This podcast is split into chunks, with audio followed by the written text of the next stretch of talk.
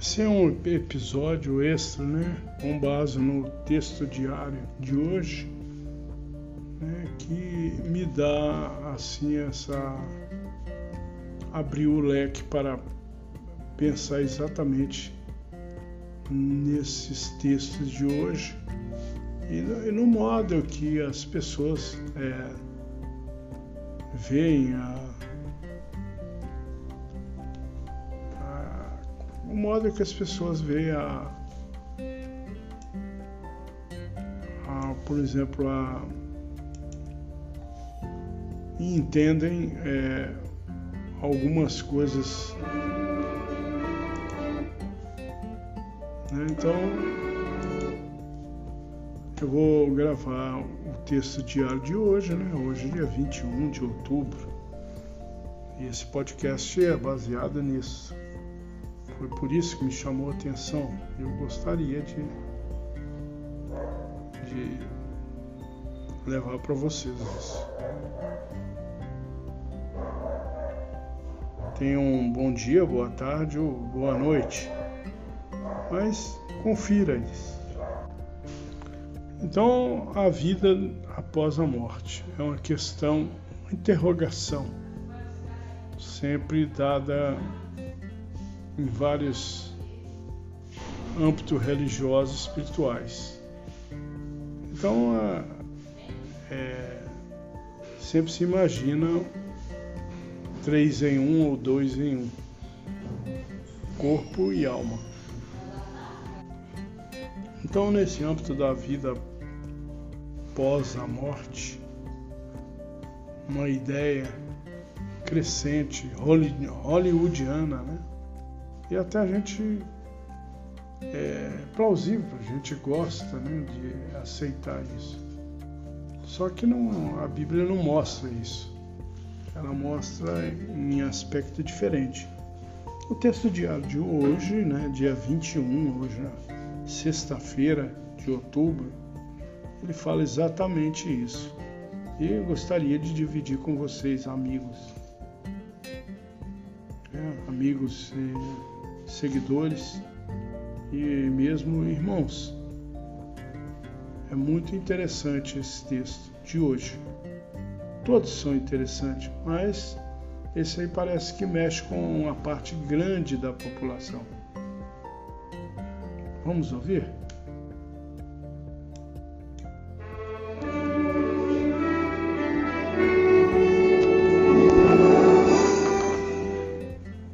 Mas alguém dirá: Como é que os mortos serão levantados? Sim, com que tipo de corpo virão?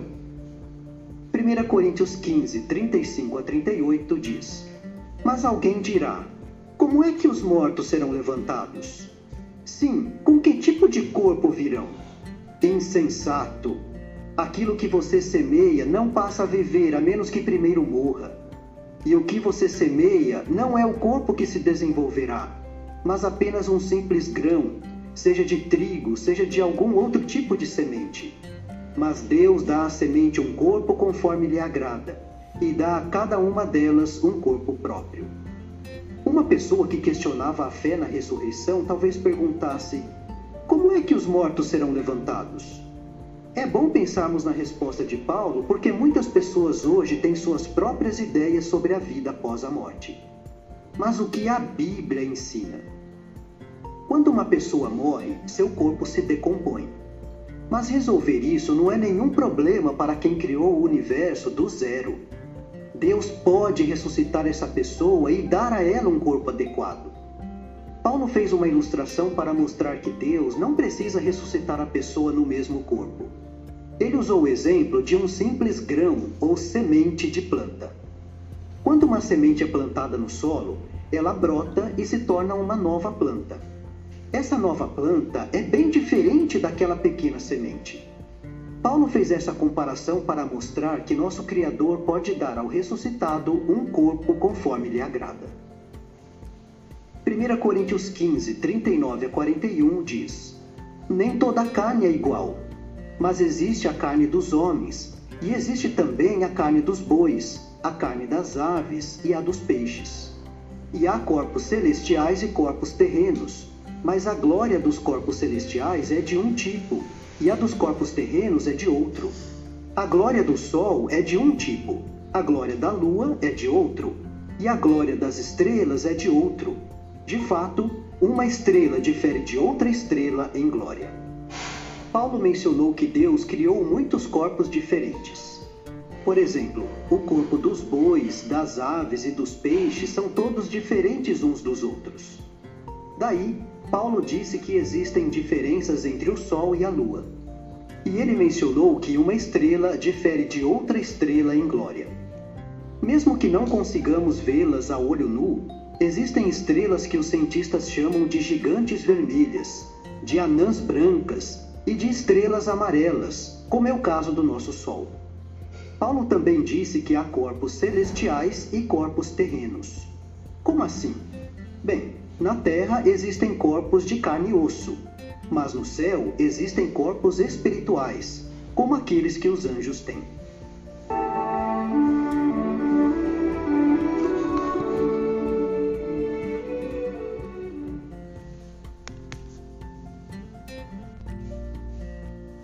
Interessante verificar que, por exemplo, além dos corpos espaciais, né, cósmicos, a corpos celestiais de outra forma, outra forma de vida, outra forma de semente. Por exemplo, os anjos do céu. Né? E são formas de vida tanto diferente que Deus criou. Às vezes ainda não, não está dentro da nossa compreensão ele não explicou ainda isso. Mas é interessante saber isso, né? E, e é interessante você ver esse aspecto, né? Eu, curiosamente, fiquei sabendo que banana tem semente. Depois de 60 anos de idade, é que eu vim saber que aqueles funículos pequenos dentro da banana, preto, são sementes que podem ser cultiváveis e vai nascer uma bananeira. E eles fazem até aquele bonsai de banana. Né? Os japoneses fazem um bonsai, bonsai né? de banana, né? casável, pequenininha. E que dando a caixinha para decoração, né? Mas eu vim saber que semente, por exemplo, uma, uma, uma microorganismo que vai multiplicar geneticamente aquela planta, vai reviver. Então, quer dizer, bananeira, ela dá um cacho, depois ela dá outra bananeira, é um por ano. Depois dá outra, aí em volta dela ali é neta, filha, que vai dando, né? E é assim dessa forma também. Quer dizer, é interessante verificar o, a ressurreição como é possível por meio de Deus. Se ele criou o homem do barro, conforme Adão, é muito simples. Se ele fez a, criou a natureza humana, muito simples, né?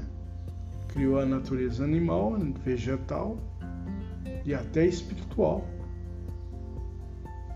né? e até de corpos sólidos.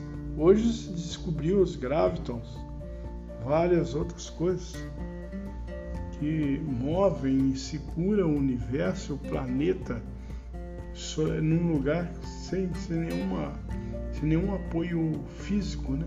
visível, mas que hoje é detectável. É interessante, né? As, as a grave, os grávios e como é, a Terra é protegida dos raios ultravioleta pelos gravitons. É interessante saber disso. Então, a inteligência superior de Deus, soberano Jeová, às vezes é, se não pararmos para pensar, não vamos perceber né? Vão ver só o que é palpável, só o que é digerível. E tanto é que, inclusive, há muitos, é, desde o início, fakes, né? falsos. O verdadeiro é muito difícil de você saber. Você tem que tatear para procurar, porque está muito escuro. Você tem que tatear para buscar. É como fôssemos cegos procurando alguma coisa com as mãos. Isto gera uma pergunta, né? Da onde você tirou essa fonte? Da onde que eu aprendi isso? Ah, é da Bíblia. Aí gera uma outra pergunta. Você pode até perguntar: será? Será que a Bíblia ainda é útil? Quer dizer, hoje com tanto modernismo, né? Com tanta empenho pelas telas, divulgações, a Bíblia é útil ainda? Ela é verdadeira? Vamos ouvir. É um trecho da jw.org que você pode achar em PDF, em EPUB ou mesmo ouvir conforme eu vou passar para vocês. Ouçamos.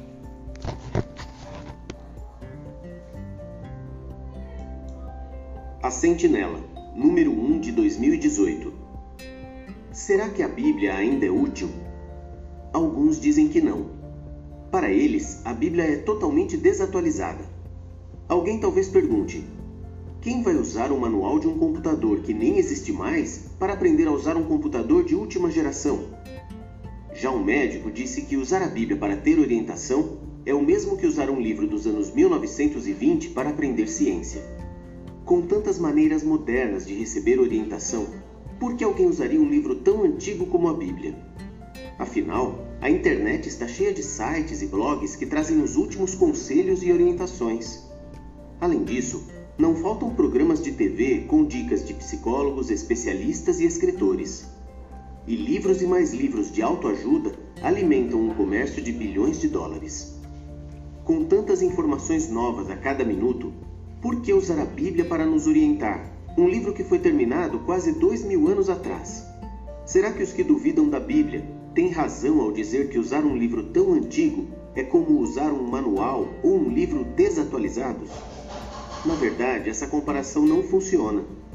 A ciência e a tecnologia mudam rapidamente, mas as necessidades humanas não mudaram. As pessoas ainda querem ter um objetivo na vida, ter felicidade e segurança, ter bons amigos e uma família feliz. Por mais antiga que seja, a Bíblia fala sobre essas necessidades e muito mais. Ela também diz que vem do Criador. Ela nos orienta em todos os aspectos da vida e nos ajuda a lidar com os desafios que a vida apresenta. Seus conselhos não têm prazo de validade, nunca ficam ultrapassados. A própria Bíblia diz: a palavra de Deus é viva. Hebreus 4:12. Hebreus 4:12 diz: Porque a palavra de Deus é viva e exerce poder, e é mais afiada do que qualquer espada de dois gumes e penetra a ponto de fazer divisão entre a alma e o espírito, e entre as juntas e a medula, e é capaz de discernir os pensamentos e as intenções do coração.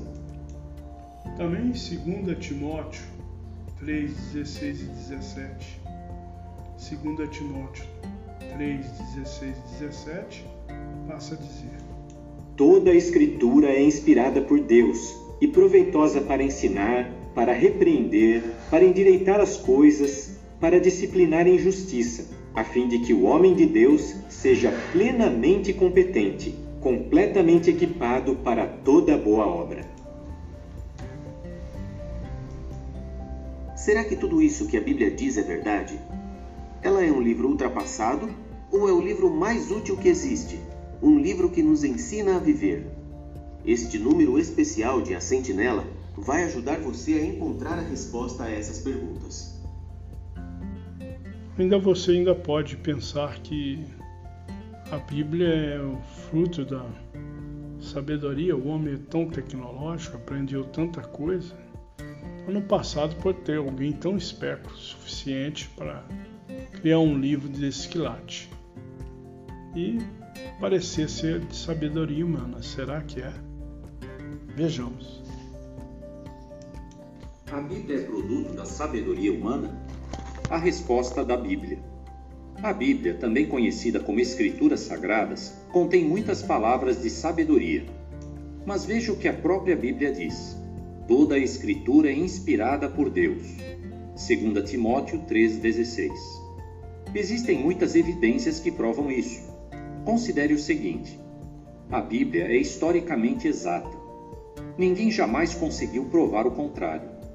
Os escritores da Bíblia eram homens honestos que escreveram com toda a sinceridade. Sua franqueza dá credibilidade ao que eles escreveram.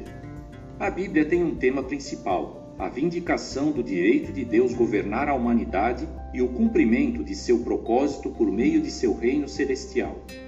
Embora escrita há milhares de anos, a Bíblia não contém os erros científicos que nos tempos antigos eram amplamente aceitos como fatos. Evidências históricas documentadas comprovam que as profecias ou predições bíblicas realmente se cumpriram. Baseados em jw.org, que é disponível pela internet. E daí você ainda pode perguntar: é possível saber quem realmente escreveu a Bíblia? Se tiver essa dúvida, ouça. É possível saber quem realmente escreveu a Bíblia? A resposta da Bíblia. Muitas pessoas aprendem que não se pode ter certeza de quem escreveu a Bíblia. Mas a Bíblia muitas vezes diz claramente quem a escreveu. Alguns trechos começam com frases como as palavras de Neemias, a visão de Isaías e a palavra de Jeová que veio a haver para Joel. Neemias 1:1, Isaías 1:1 e Joel 1:1. Neemias 1, 1 diz: Palavras de Neemias, filho de Acalias. No mês de Quisleu, no vigésimo ano, eu estava na fortaleza de Suzã. E também, por exemplo, em Isaías 1, 1, passa a dizer, lá em Isaías 1, 1 diz: A visão de Isaías, filho de Amós, teve a respeito de Judá e Jerusalém nos dias de Uzias, de Jotão, de Acás e de Ezequias, reis de Judá. E ainda Joel, né? Joel 1:1 também diz: Esta é a palavra de Jeová que Joel, filho de Petuel, recebeu.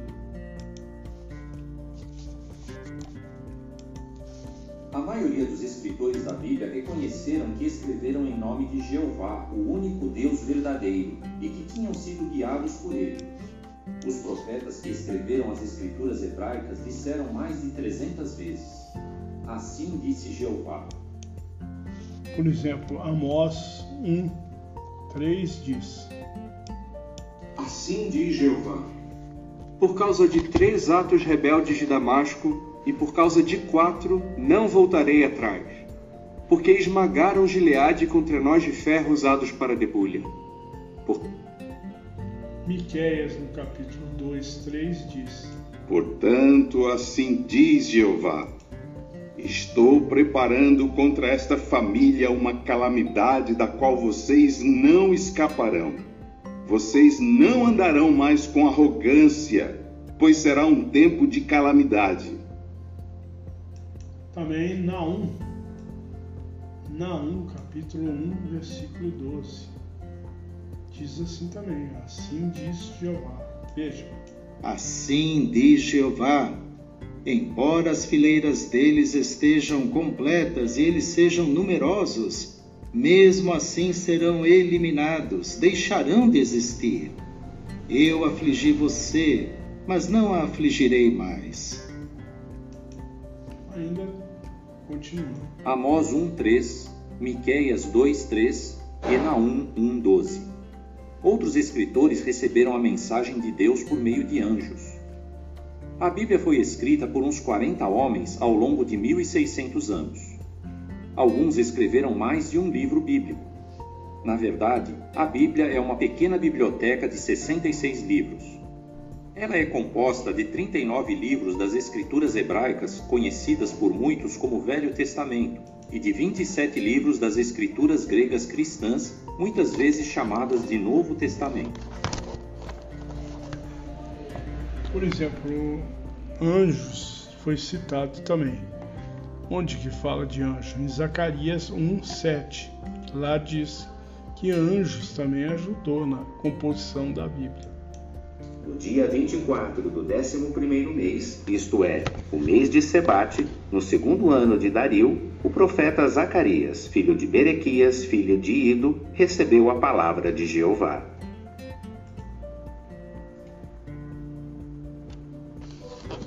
Este foi o podcast de hoje, com base em é, com base no, na jw.org.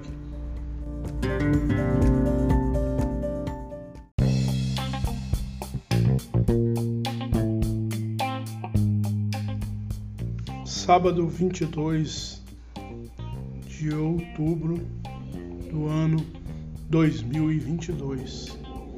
Estudo 34. Congregação Central. Viés 1.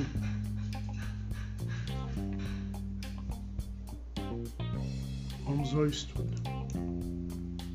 Estudo 34. Este artigo será estudado na semana de 17 a 23 de outubro. Continue andando na verdade. Texto temático: Não tenho alegria maior do que esta, ouvir que os meus filhos continuam andando na verdade. 3 João 4. Cântico 111. Nossos motivos de alegria. O que vamos ver? Geralmente nos referimos às nossas crenças e ao nosso modo de vida como a verdade. Alguns se tornaram testemunhas de Jeová há pouco tempo, outros já servem a Jeová por muitos anos mas vai ser bom para todos nós relembrarmos por que amamos a verdade. Isso vai fortalecer a nossa determinação de continuar agradando a Jeová.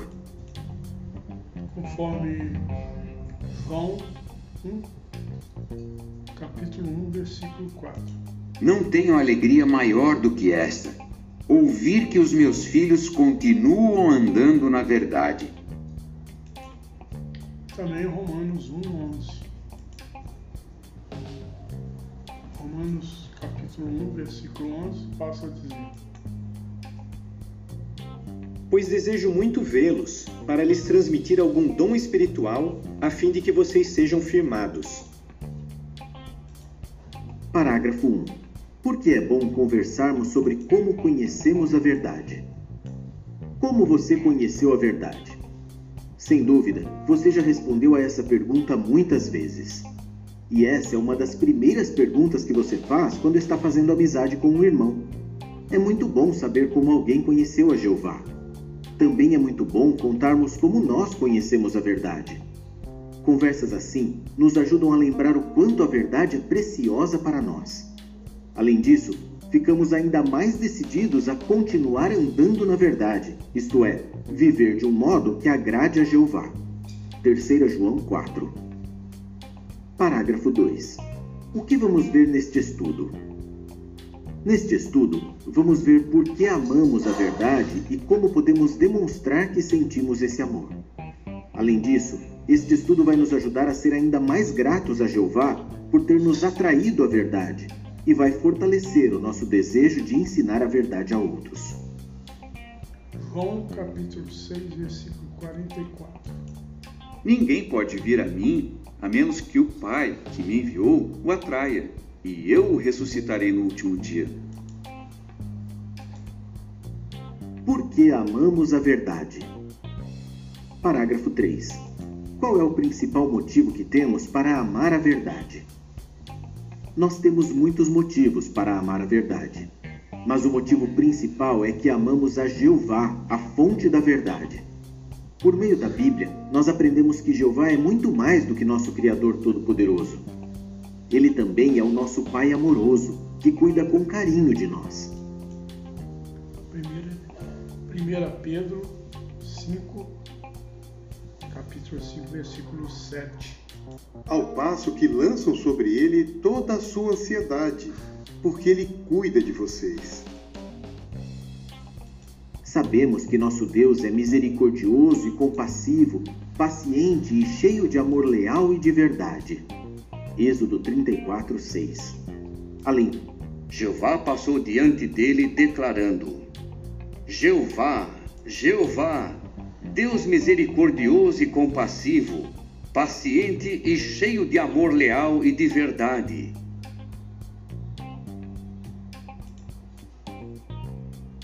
Na verdade, ele quer muito acabar com todo o sofrimento e nós não vemos a hora de isso acontecer. Sem dúvida, temos muitos motivos para amar a Jeová. O que se segue é informação adicional. A verdade da Bíblia é como uma âncora. Assim como uma âncora mantém um barco estável durante uma tempestade, a nossa esperança baseada na Bíblia nos ajuda a continuar calmos e estáveis quando enfrentamos problemas. As verdades da Bíblia também nos motivam a querer compartilhar nossa esperança com outras pessoas. Parágrafos 4 e 5. Por que o apóstolo Paulo comparou a nossa esperança com uma âncora? Que outro motivo temos para amar a verdade? A verdade nos dá esperança para o futuro, e isso faz toda a diferença em nossa vida. Para nos ajudar a entender como a nossa esperança é importante, Paulo fez a seguinte comparação. Temos essa esperança como âncora para a alma, tanto segura como firme. Hebreus capítulo 6, versículo 19. Temos essa esperança como âncora para a alma, tanto segura como firme, e ela entra até o interior, atrás da cortina. Hebreus 6,19 Assim como uma âncora mantém um barco estável durante uma tempestade, a nossa esperança baseada na Bíblia nos ajuda a continuar calmos e estáveis quando enfrentamos problemas. É verdade que Paulo estava falando sobre a esperança dos cristãos ungidos de viver no céu. Mas as palavras dele também podem se aplicar àqueles que têm esperança de viver para sempre no paraíso na terra. Conforme João, capítulo 3, versículo 16. Porque Deus amou tanto o mundo que deu o seu Filho unigênito para que todo aquele que nele exercer fé não seja destruído, mas tenha vida eterna. Com certeza, nossa esperança de viver para sempre faz nossa vida ter sentido. Parágrafos 6 e 7. Como aprender a verdade sobre o futuro fez bem para Ivone. Veja o que aconteceu com uma irmã chamada Ivone. Ela não foi criada na verdade, e, quando era criança, tinha muito medo da morte. Uma vez, ela leu uma frase que nunca mais esqueceu. A frase dizia: Algum dia não haverá amanhã. Yvonne diz: Essas palavras me faziam perder o sono e passar a noite pensando no futuro. Eu pensava: a vida não pode ser só isso. Por que eu estou aqui? Eu não queria morrer. Mais tarde, quando Yvonne era adolescente, ela conheceu algumas testemunhas de Jeová. Ela diz: Eu comecei a acreditar que eu podia viver para sempre no paraíso aqui na terra. Como aprender a verdade ajudou nossa irmã. Ela continua: Hoje eu não passo mais a noite acordada me preocupando com o futuro e com a morte. Dá para ver como Yvonne ama a verdade. Ela gosta muito de participar no serviço de pregação e compartilhar sua esperança com outras pessoas. 1 Timóteo 4, 16. Preste constante atenção a si mesmo e ao seu ensino. Persevere nessas coisas, pois fazendo isso, você salvará tanto a si mesmo como aos que o escutam. O que se segue é informação adicional. A verdade da Bíblia é como um tesouro Servir a Jeová agora e ter a esperança de continuar fazendo isso para sempre debaixo do reino de Deus é um tesouro. Qualquer sacrifício que façamos vale a pena. Parágrafos 8 e 9. A. O que o homem da ilustração de Jesus fez quando encontrou um tesouro? B. Qual é o valor que a verdade tem para você? As boas notícias sobre o reino de Deus também fazem parte da verdade da Bíblia. Jesus comparou a verdade sobre o reino com um tesouro escondido. Em Mateus 13, 44, ele diz. Mateus 13, 44. O reino dos céus é semelhante a um tesouro escondido no campo, que um homem achou e escondeu novamente. E na sua alegria ele foi, vendeu todas as coisas que tinha e comprou aquele campo. Repetindo. O reino dos céus é semelhante a um tesouro escondido no campo, que um homem achou e escondeu novamente. E na sua alegria ele foi, vendeu todas as coisas que tinha e comprou aquele campo. É interessante notar que aquele homem não estava procurando um tesouro. Mas quando ele o encontrou, o homem fez grandes sacrifícios para conseguir esse tesouro. Na verdade, ele até vendeu tudo o que tinha. Por quê? Porque ele sabia que tinha encontrado algo muito valioso e que valia a pena abrir mão de qualquer coisa por isso. Com certeza, você também valoriza a verdade. Nada que este mundo oferece se compara à alegria de servir a Jeová e à esperança de viver para sempre debaixo do reino de Deus. Por isso, vale a pena fazer qualquer sacrifício para ser amigo de Jeová. A nossa maior alegria é saber que estamos agradando a Jeová. Colossenses 1:10 diz: Para andarem de um modo digno de Jeová, a fim de lhe agradarem plenamente, ao passo que continuam a dar fruto em toda boa obra e a aumentar no conhecimento exato de Deus. Repetindo. Sacrifício para ser amigo de Jeová. A nossa maior alegria é saber que estamos agradando a Jeová. Parágrafos 10 e 11. Por que Micael fez grandes mudanças na vida? Muitos irmãos tiveram que fazer grandes sacrifícios para viver de uma maneira que agrada a Jeová. Alguns tiveram que deixar para trás carreiras de sucesso no mundo. Outros decidiram parar de correr atrás de riquezas e ainda outros mudaram completamente o seu estilo de vida quando aprenderam sobre Jeová. Foi isso o que aconteceu com um irmão chamado Micael. Ele não cresceu em um lar cristão e, quando era jovem, treinava karatê. Micael diz: Para mim era muito importante ter um corpo atlético. Às vezes eu me sentia invencível. Mas quando Micael começou a estudar a Bíblia, ele aprendeu o que Jeová pensa sobre a violência. Salmo 11, 5 dá uma direção. Salmo capítulo 11, versículo 5. Jeová examina tanto os justos como os maus. Ele odeia quem ama a violência. Micael diz o seguinte sobre o casal que estudou a Bíblia com ele. Eles nunca me disseram que eu tinha que parar de praticar karatê. Eles simplesmente me ensinavam a verdade da Bíblia. Quanto mais Micael estudava a Bíblia, mais o amor que ele tinha por Jeová crescia. Algo que tocou muito o coração de Micael foi a misericórdia que Jeová tem pelos seus servos. Com o tempo, Micael percebeu que tinha que tomar uma decisão importante na vida. Ele diz: Eu sabia que parar de praticar karatê seria uma das coisas mais difíceis que eu teria que fazer na minha vida. Mas eu queria muito agradar a Jeová e tinha certeza absoluta que valia a pena fazer qualquer sacrifício para servir a ele. Micael sabia que a verdade da Bíblia era muito valiosa e por isso ele fez grandes mudanças na vida. Tiago, no capítulo 1, versículo 25. Tiago, carta a Tiago, capítulo 1, versículo 25. Mas aquele que examina com cuidado a lei perfeita que pertence à liberdade e continua nela, tornou-se não um ouvinte que facilmente se esquece, mas um cumpridor da obra, e ele será feliz no que faz. O que se segue é informação adicional. A verdade da Bíblia é como uma lâmpada. Uma lâmpada nos ajuda a enxergar nosso caminho quando estamos no escuro. Da mesma forma, a palavra de Deus nos ajuda a enxergar como podemos tomar boas decisões neste mundo mal de Satanás. Parágrafos 12 e 13. Como a verdade da Bíblia ajudou Miley? A Bíblia compara a verdade com uma lâmpada que brilha no escuro. Essa comparação nos ajuda a entender como a verdade é valiosa. Salmo 119, 105. 119, versículo 105. Tua palavra é lâmpada para o meu pé e luz para o meu caminho.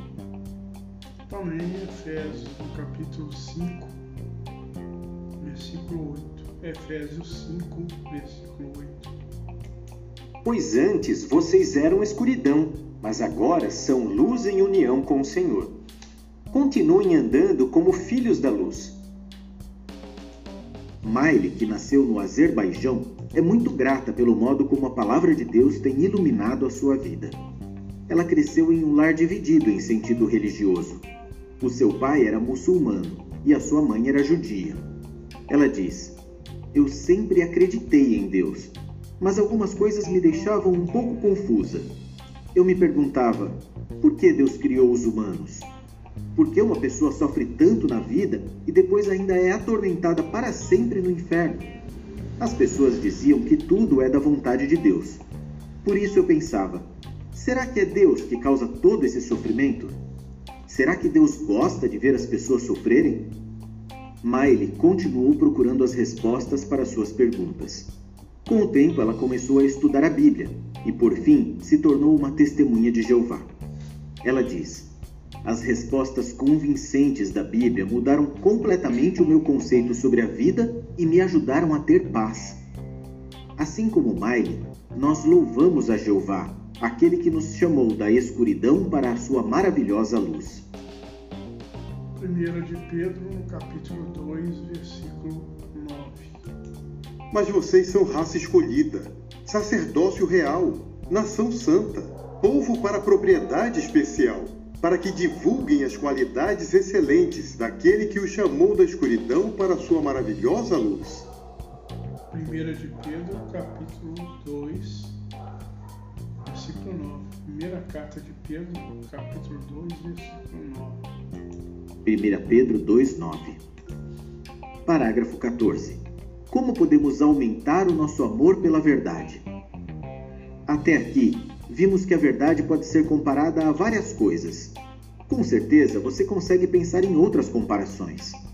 Também vimos alguns motivos que temos para amar a verdade. O que acha de pesquisar outros motivos no seu estudo pessoal?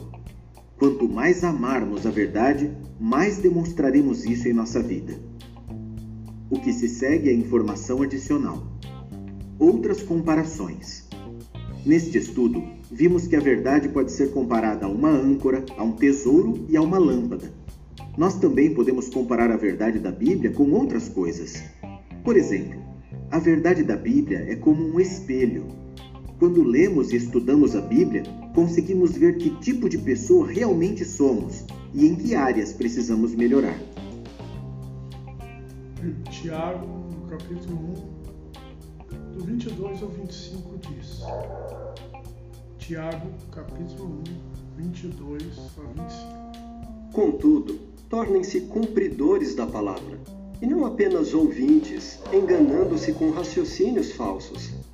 Porque se alguém é ouvinte da palavra e não cumpridor, é semelhante a um homem que olha seu próprio rosto num espelho.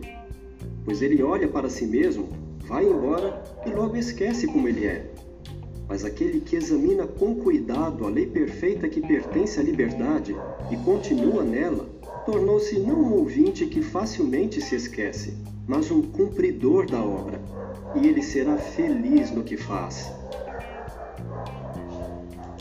Contudo, tornem-se, assim como a água nos refresca, cumpridores da palavra, e não. Em um dia quente, a verdade da Bíblia nos dá força e esperança em um mundo em que a maioria das pessoas não conhece a Deus.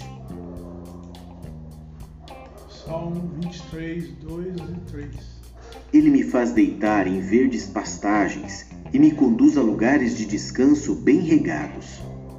Ele me reanima. guia-me nos caminhos da justiça por causa do seu nome. De que forma mostramos que amamos a verdade? Parágrafo 15. Qual é uma maneira de demonstrarmos nosso amor pela verdade? Nós mostramos que amamos a verdade por estudar regularmente a Bíblia e as publicações da organização. Afinal de contas, não importa quanto tempo estejamos na verdade, nós sempre temos coisas a aprender. O primeiro número da revista A Sentinela disse que a verdade é como uma flor simples no meio de muitas ideias falsas, que são como ervas daninhas. Para encontrar uma flor dessas é preciso muito esforço.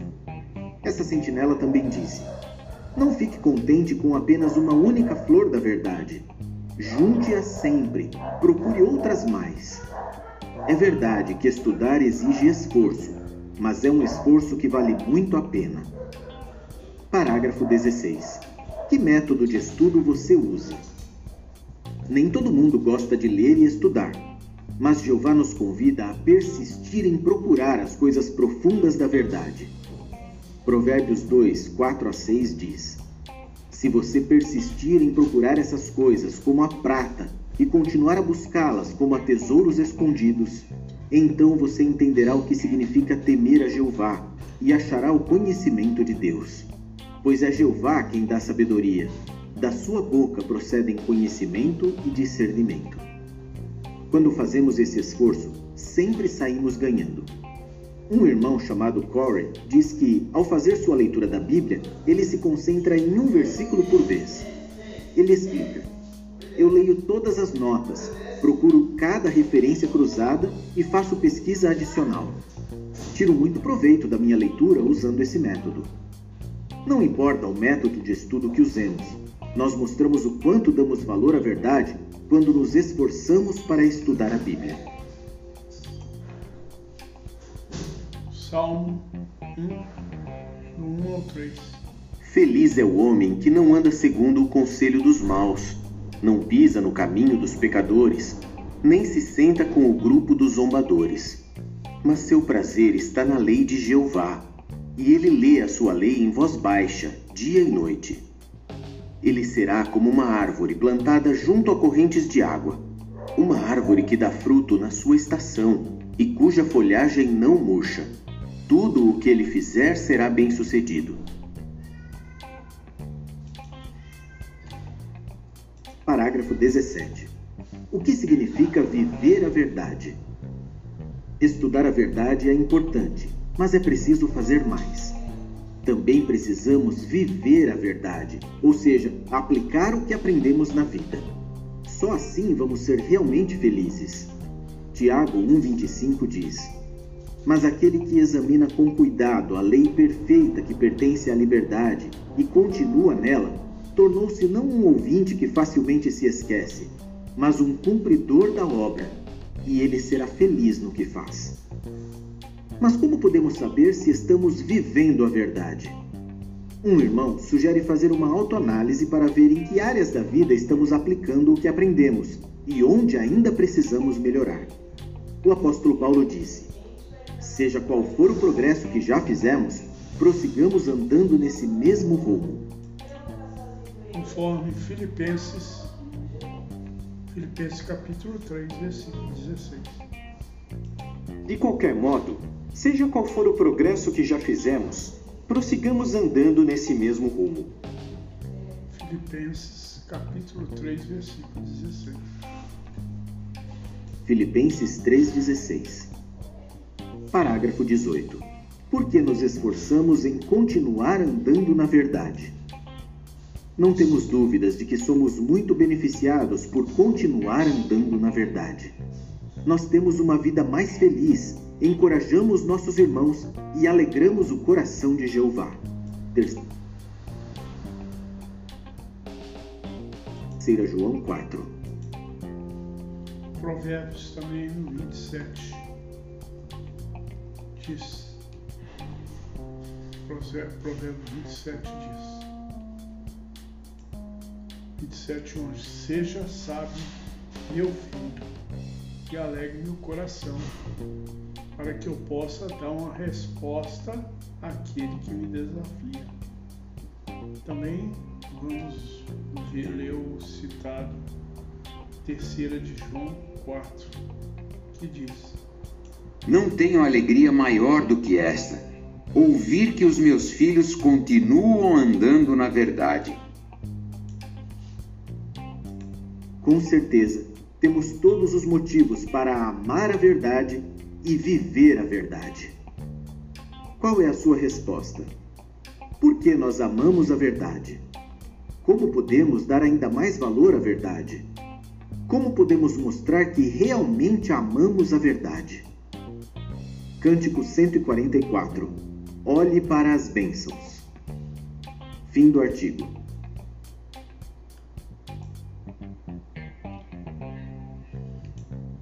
Geralmente, né, nós referimos as nossas crenças e ao nosso modo de vida a verdade. Então, quando você ouvir falar verdade, que verdade? Verdade é um modo de vida.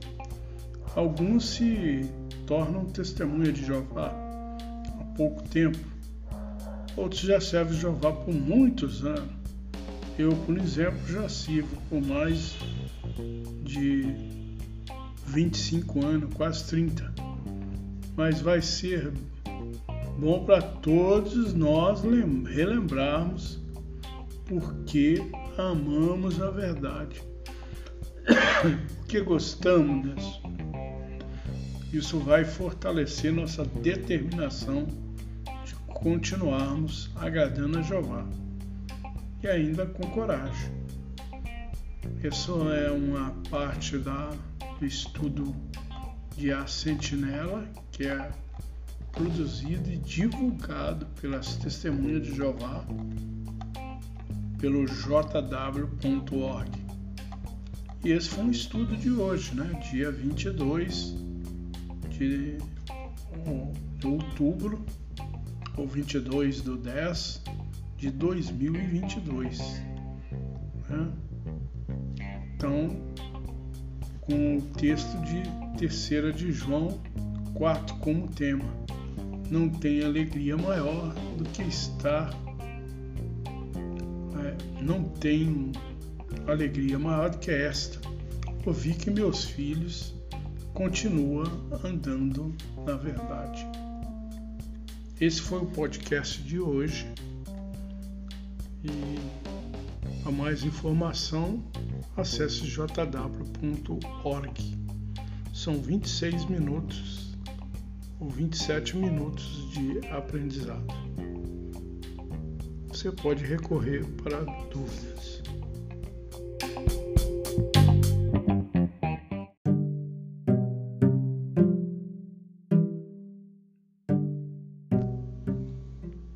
Hoje, 25 de outubro de 2022, pesquisando sobre serpentes, verifiquei alguns assuntos no,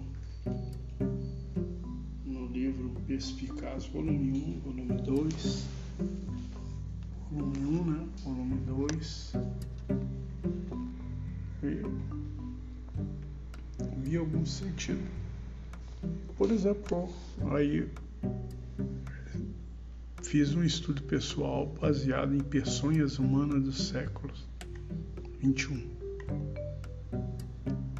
Antes de verificar a informação, verifiquei bem uma, um, eu vou deixar aqui um marcado para vocês quiser ver também um vídeo.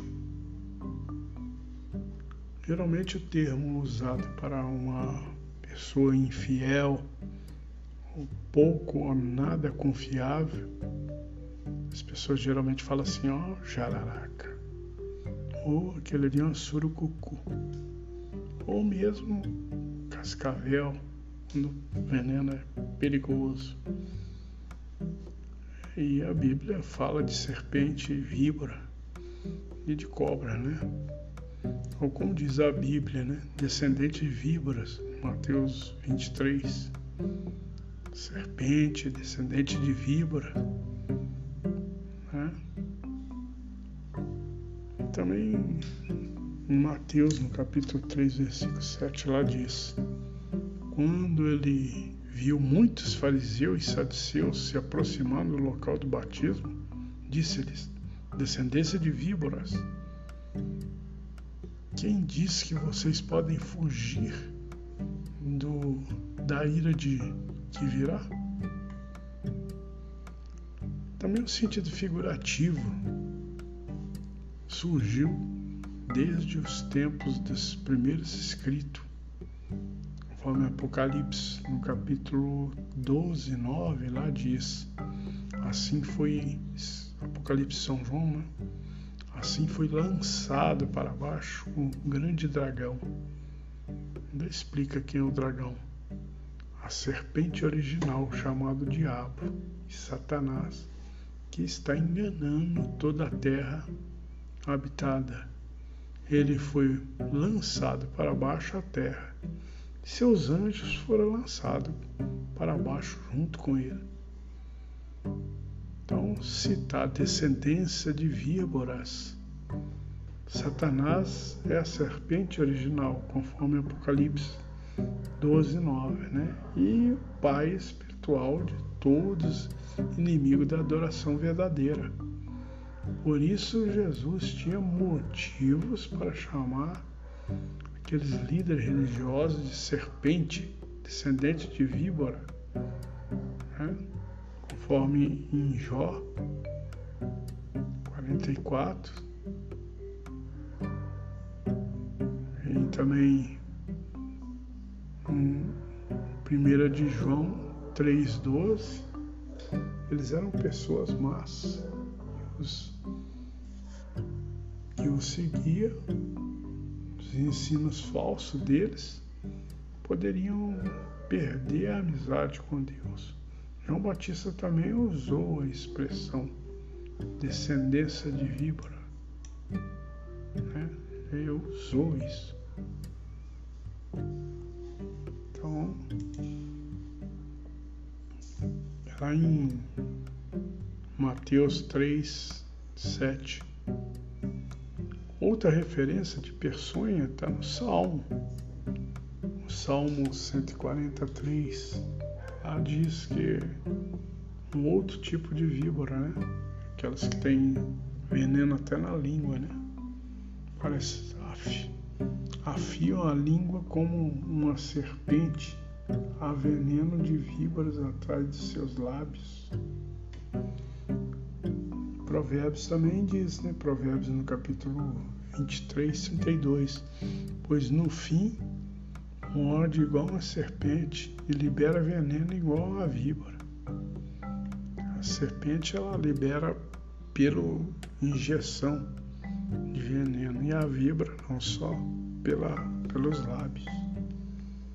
Então, Isaías no capítulo 59, 59, 5, Isaías 59, 5 diz que eles chocam ovos de uma serpente venenosa e tecem teia de aranha. Quem come seus ovos morre. E do ovo quebrado sai uma víbora. Então diz que tudo que eles fazem é ruim. Seja o ovo quebrado ou seja comido. Então o processo enganou e engano é comparado a envenenamento né, conforme Mateus no capítulo 12, 34. Descendência de víbora, como vocês podem falar coisas boas se são maus? Pois a boca fala do que o coração está cheio. Quer dizer, a boca fala do que o coração está cheio. Tradições católicas também rezam dessa mesma forma. A palavra víbora, em hebraico, eu não sei pronunciar direito, é Er, Ertsion. E em grego é Ekdina. Ekdina. Também tem um nome de popularmente usado em dia, né? Várias cobras venenosas são aparentadas. As cobras são todas parentes, são répteis, parentes, né? A palavra áspide também ela é dita só uma vez em Romanos, no capítulo 3, 13, né? Da Bíblia Sagrada, né? Mas cita que veneno de áspide está atrás de seus lábios. O apóstolo cita aqui o Salmo 143. A peçonha de vibra, a vibra cornuda, está sob seus lábios. Portanto, as áspides mencionadas em Romanos 3,2 devem ser vibras cornuda. E houve até um fato com, com Paulo a respeito disso. Isso está no estudo Perspicaz das Escrituras, volume 1. Né? Diz que ele né? Jó 20, 16 diz que ele surgirá, sugará. Ele, desculpa, ela diz assim: ele sugará o veneno. Tive que interromper por causa do cachorro, mas lá diz em Jó 20, 16 que ele sugará o veneno de najas, as presas de um aviso vibra o matarão faz alusão à potência da peçonha de uma vibra em Jó 20, 16, onde Zofá fala a língua de uma vibra como tendo o poder de matar. Depois de ter naufragado na ilha de Malta, o apóstolo Paulo estava juntamente, estava juntando alguns gravetos fazer o fogo, né? e colocando numa fogueira quando uma vibra saiu e prendeu a, a mão de Paulo. Todavia, Paulo sacudiu a bicha venenosa para dentro do fogo e não sofreu dano.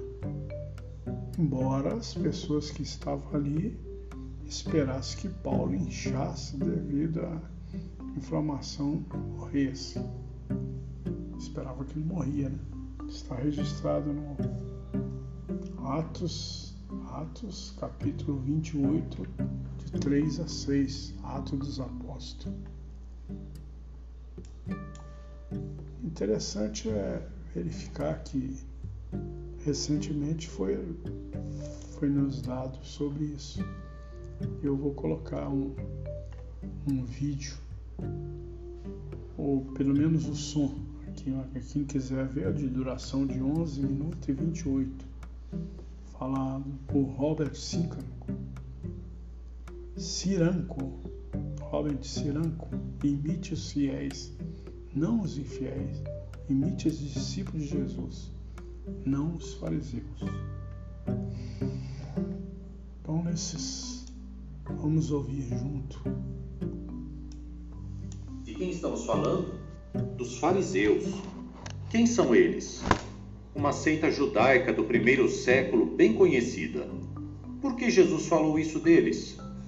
Porque eles tinham algum conhecimento sobre Deus e se orgulhavam de seguir de perto a lei de Moisés. Mesmo assim, eles não fizeram o que Moisés falou, que era dar ouvidos ao futuro Salvador que Jeová ia providenciar para o povo dele.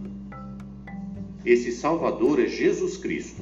Mas quando os fariseus viram Jesus curando doentes, como aleijados e cegos, e até ressuscitando mortos, eles não ficaram felizes e deram glória a Deus por estar usando Jesus daquela forma. Os fariseus não tinham fé. Eles se recusavam a acreditar e a ouvir o Filho de Deus. Na verdade, eles perseguiram os discípulos de Jesus porque os discípulos tiveram fé no Cristo. Jesus mostrou quem os fariseus eram de verdade e os chamou de serpentes, porque eles tinham acabado com a fé de alguns que tinham acreditado em Jesus. Os fariseus tinham muita influência e poder sobre o povo, e pessoas de destaque tinham medo de falar da sua fé em Jesus. Eles tinham medo de perder sua posição na sinagoga e sua reputação na comunidade. Será que esse mesmo medo pode impedir alguém hoje de servir a Jeová e ser discípulo de Jesus? Alguns talvez tenham medo que parentes, vizinhos e amigos falem mal dele ou o rejeitem. No vídeo que vamos ver, veja como a fé de um estudante da Bíblia é testada quando ele começa a pensar se consegue sair na pregação e se tornar uma testemunha de Jeová.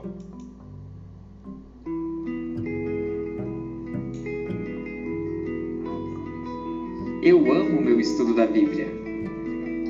Ele mudou minha vida. E eu quero muito começar a pregar. Na minha cidade, todo mundo conhece todo mundo. E também sabem tudo que você faz.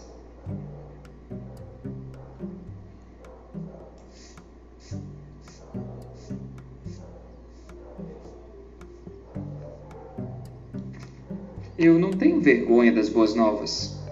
Mas se eu me tornar testemunha de Jeová? Nosso negócio tem dois empregados, meu pai e eu. Oi, pai. Oi, Nelson. Eles já saíram? Sim, é, eles acabaram de sair. Escuta aqui, filho. Ir para as reuniões é uma coisa.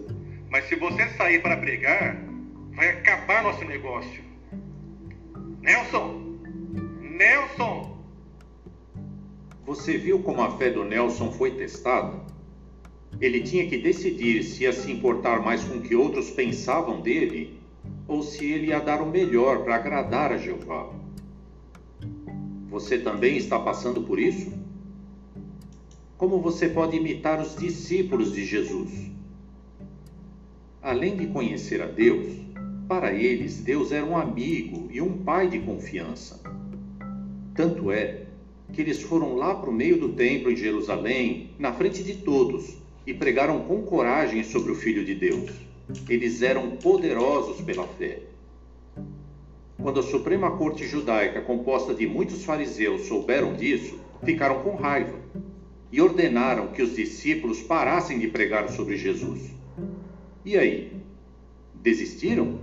Não, Vamos ler o que aconteceu em Atos capítulo 5, versículo 29. Atos 5, versículo 29. Diz assim: Pedro e os outros apóstolos responderam: Temos de obedecer a Deus como governante em vez de a homens. Os discípulos não desistiram por causa da pressão e ameaças dos líderes religiosos eles sabiam o que era mais importante e que às vezes iam ter que desobedecer aos homens para obedecer a Jeová. Bem, os governantes perdem o direito à nossa obediência quando pedem algo que nosso Deus proíbe, ou, como nesse caso, quando eles proíbem algo que Deus mandou a gente fazer. Mesmo que proíbam a nossa obra, não podemos desistir da designação que Deus nos deu de pregar as boas novas. Então, naquele momento, os apóstolos mostraram o que todos os cristãos têm que fazer: obedecer a Deus em primeiro lugar.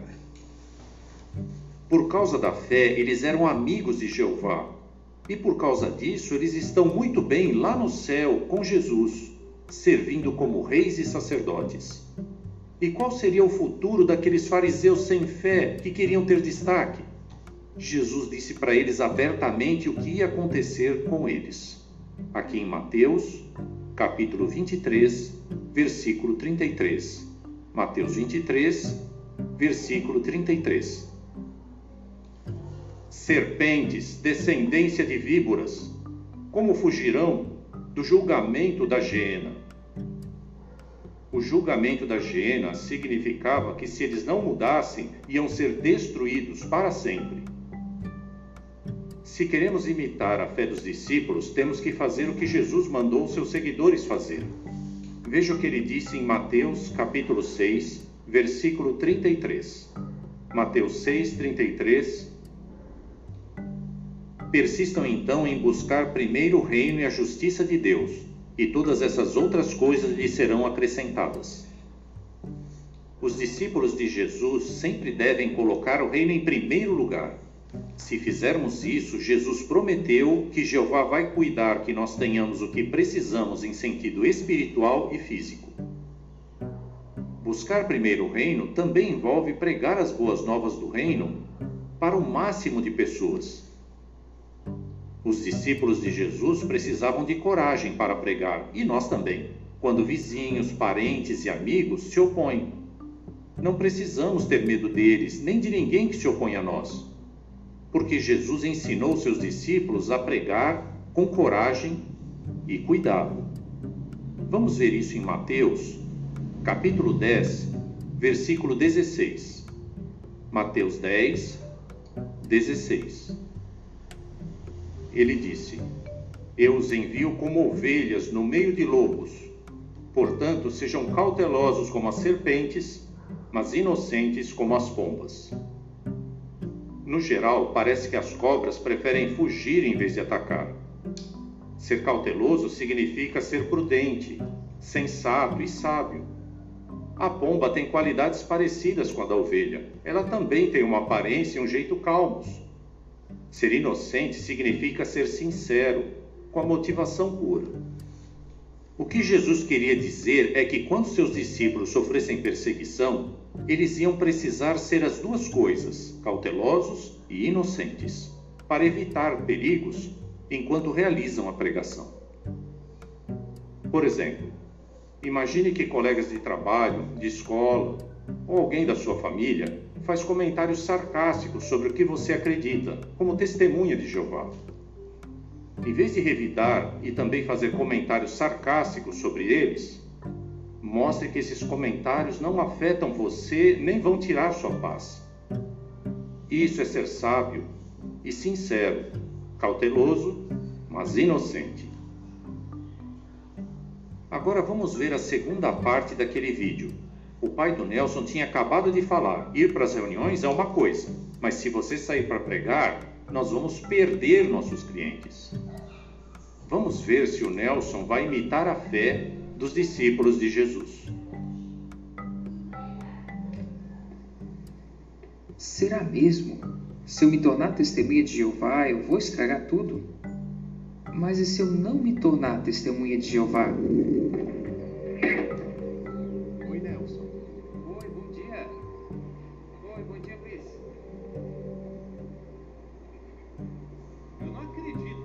Daniel e o Carlos também moram aqui e eles enfrentam os mesmos desafios. Mas eles pregam e conseguem sustentar a família deles. Eles são felizes, de verdade.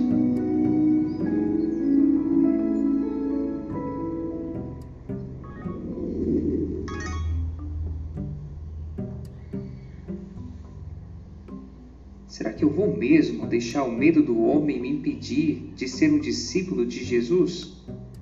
João 3,36 diz: Quem exerce fé no Filho tem vida eterna. É hora de mostrar a minha fé e deixar Jeová fazer o resto.